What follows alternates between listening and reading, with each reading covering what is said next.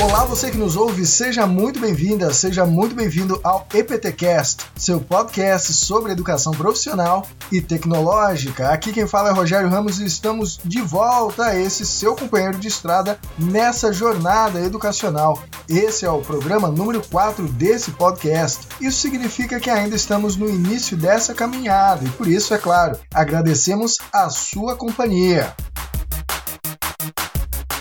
No programa passado, o número 3, caso não tenha ouvido, recomendo, falamos que, de modo geral, adotamos uma palavra aqui, um termo ali, um tanto sem compromisso, de modo a fazer com que a comunicação se torne mais dinâmica. Então, é claro, Dentro de um contexto de informalidade, provavelmente confundir grilo com gafanhoto não vai fazer a menor diferença na conversa. Porém, quando se quer desenvolver um argumento mais complexo ou entender de fato as intenções por trás daquilo que é dito, devemos ter a consciência de que todo discurso, por mais que não exponha abertamente, tenta vender uma ideia.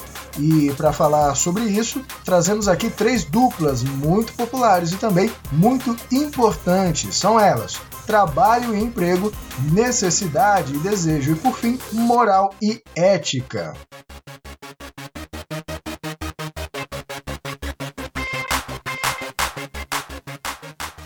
Te convido a conhecer o espaço que fica nesse endereço. Anote aí: eptcast.com.br Interaja com a gente também lá no Twitter ou no Instagram.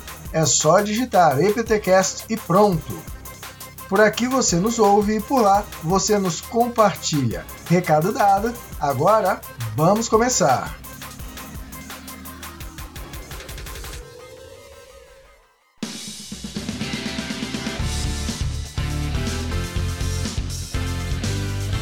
Trabalho e emprego. Essas palavras certamente são bem mais confundidas do que cantores de dupla sertaneja, Tunico Tinoco, João Mineiro, Marciano e Chitãozinho Chororó. Enfim, na dupla, quem é quem? E o pior, às vezes essa confusão é tão grande que acontece isso daqui. Em uma matéria sobre Sandy Júnior, publicada em agosto de 2019 pela página redeinterativa.com.br, os filhos de Chitãozinho Chororó não deixaram de cantar a lenda, que foi o ponto alto da noite. Pois é, às vezes a confusão é tão grande que dá nisso, mas falando do que nos interessa aqui, o trabalho é uma atividade histórica e por isso intrinsecamente ligada à existência e desenvolvimento da espécie humana, como traz Demerval Saviani no texto Trabalho e Educação: Fundamentos Ontológicos e Históricos. A essência humana é produzida pelos próprios homens. O que o homem é, o é pelo trabalho. A essência do homem é um feito humano. É um trabalho que se desenvolve, se aprofunda e se complexifica ao longo do tempo. É um processo histórico. Por sua vez, o emprego é um fenômeno de interdependência relativamente novo, se formos considerar o tanto de tempo que estamos por aqui. Ou seja, por mais que pessoas sejam empregadas para realização de certas atividades ou exercício de determinadas funções, trabalho não é emprego. Parem para pensar o seguinte: quantas vezes falamos ao respeito da realização de algum trabalho, por exemplo, doméstico ou escolar? Percebe? Trabalho é verbo, e como todo verbo, trabalho é ação e emprego é uma condição sempre subordinada, seja a uma outra pessoa ou a uma empresa. Sobre esse ponto, o texto Concepção do Ensino Médio Integrado, da autora Marise Nogueira Ramos, traz o seguinte: Trabalho não é emprego, não é ação econômica específica. Trabalho é produção, criação, realização humana. Compreender o trabalho nessa perspectiva é compreender a história da humanidade. Confundir o trabalho com o emprego talvez seja o mesmo que confundir valor com preço. O primeiro, o valor, assim como o trabalho, tem significado por si só, e dentro do ponto de vista da autonomia, pode ser até que o sustente financeiramente bem. Agora, o segundo, o preço, tal como já foi dito em relação ao emprego, é algo novo. E perceba aqui que isso não é coincidência. O fato de estarmos narrando o preço e o emprego, ou vice-versa, como fenômenos novos, Novos, é claro, em se tratando do tempo de vida da nossa espécie, é porque eles têm um ponto em comum fundamental para a existência de ambos: a propriedade privada. E por isso, resumindo esse primeiro embate, podemos dizer o seguinte: se trabalho e emprego fossem a mesma coisa, não haveria tantos trabalhadores desempregados.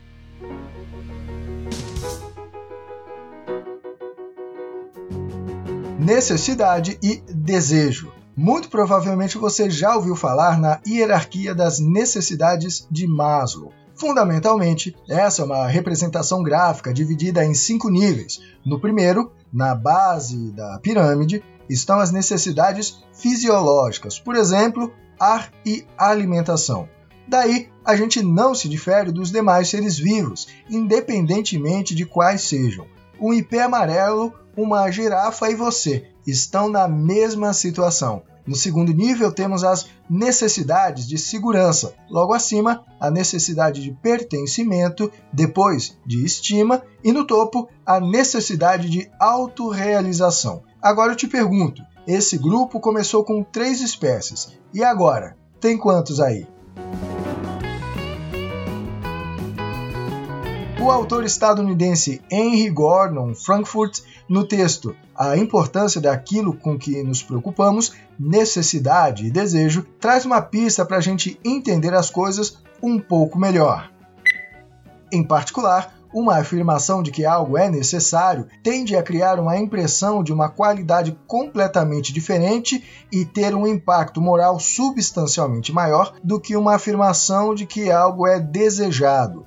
Reivindicações baseadas no que uma pessoa precisa frequentemente têm um impacto diferenciado, é provável que provoquem um senso de obrigação mais convincente e sejam tratados com maior urgência do que reivindicações baseadas apenas no que alguém deseja. Como dito no programa passado, a respeito das motivações políticas ou econômicas atrás de determinados termos aparentemente simples, de acordo com Maslow e Frankfurt, podemos perceber que, assim como na dupla trabalho e emprego, o primeiro é histórico e, portanto, caminha juntamente com a nossa espécie nesse processo evolutivo, e a segunda é subordinado. Então, se foi dito antes que há trabalho sem emprego, mas não há emprego sem trabalho, aqui a coisa funciona do mesmo modo, ou seja, há necessidade sem desejo, porém, não há desejo sem necessidade.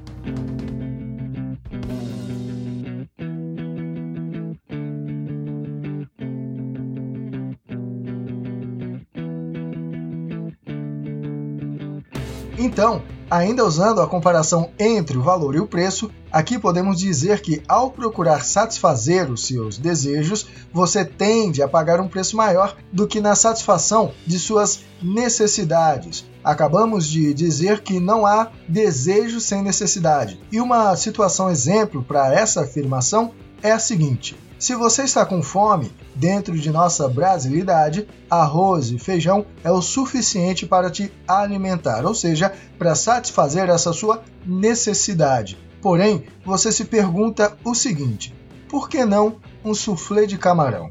Percebe? Você fez uso de uma necessidade para a realização de um desejo e por isso paga muito mais caro. E só voltando para fechar a questão que ficou aberta anteriormente em Maslow, partindo do pressuposto que ele formulou a sua teoria a partir de uma sociedade moderna, faz sentido que as duas partes superiores da pirâmide sejam consideradas necessidades. Porém, é claro que daquele grupo formado por três espécies, agora só tem você.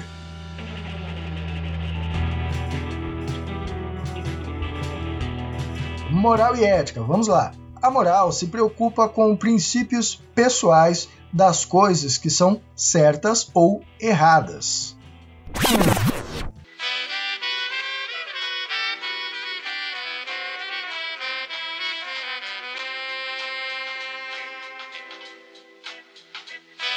O que você faria se ninguém pudesse te ver? Se você tivesse o poder de desaparecer para fazer o que quisesse fazer, será que ainda assim seria quem tanto parece ser? Pensa bem antes de responder. Se ninguém pudesse te ver, o que será que iria acontecer? Afinal, você faz o bem porque é bom porque a moral diz que é o certo a se fazer?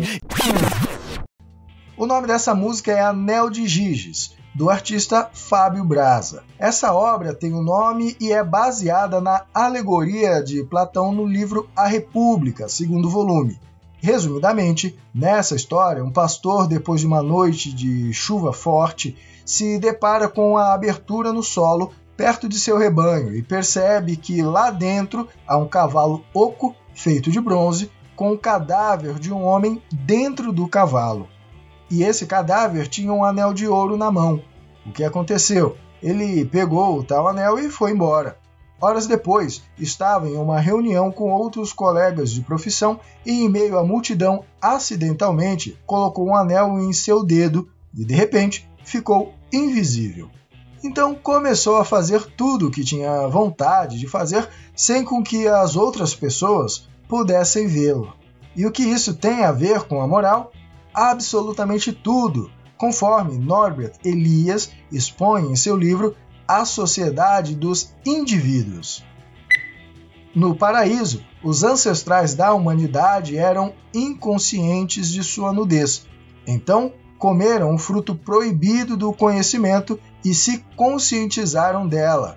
Aí encontramos uma expressão vívida da estreita medida em que a ampliação da consciência moral está ligada à ampliação da autoconsciência. A moral é um exercício, um esforço individual, aquele embate que você faz com você mesmo. E a ética? Pois então, a ética também é um exercício, também é um esforço, só que dessa vez o embate é coletivo com as pessoas vendo, opinando, participando e, é claro, interagindo.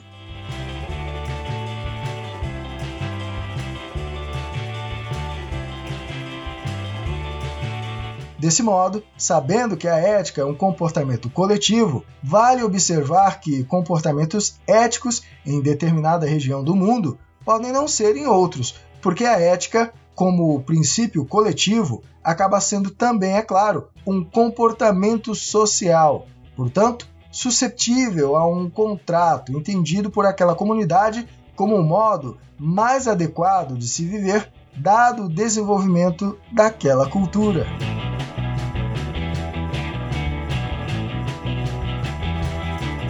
Resumindo então esse último ponto, percebemos que a moral é algo pessoal, particular, e a ética, por sua vez, é algo coletivo.